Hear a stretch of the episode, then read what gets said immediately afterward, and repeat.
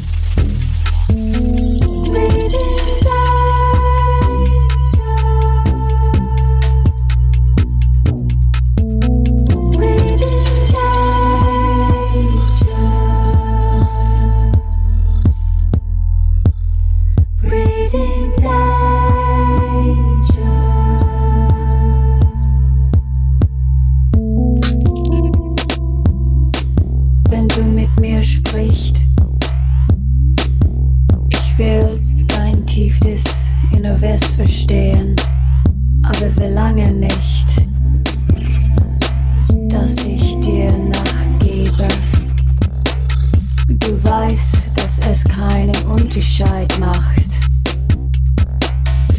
ob wir miteinander sprechen oder nicht.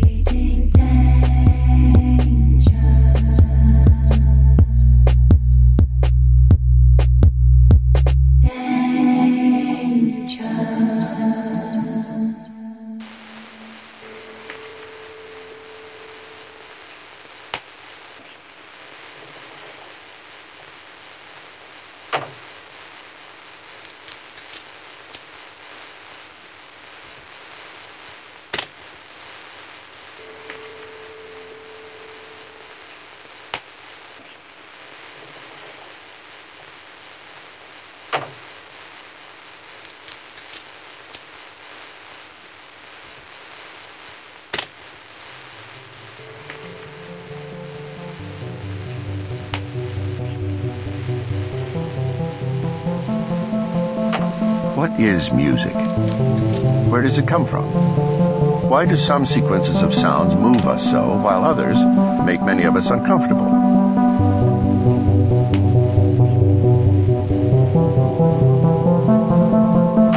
Where does creativity come from? Why do some songs move us so, and others leave us cold?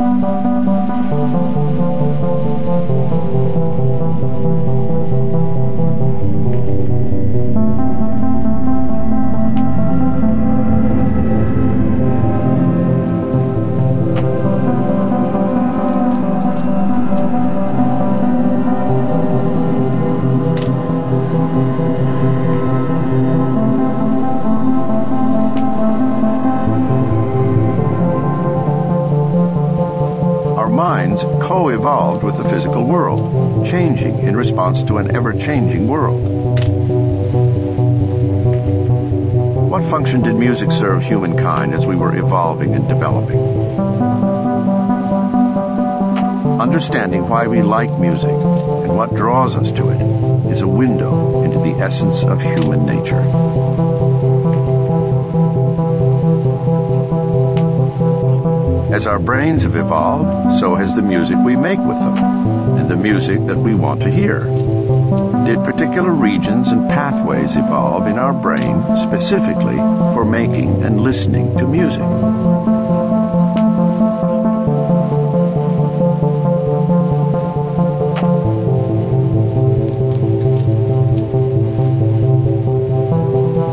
One thing led to another.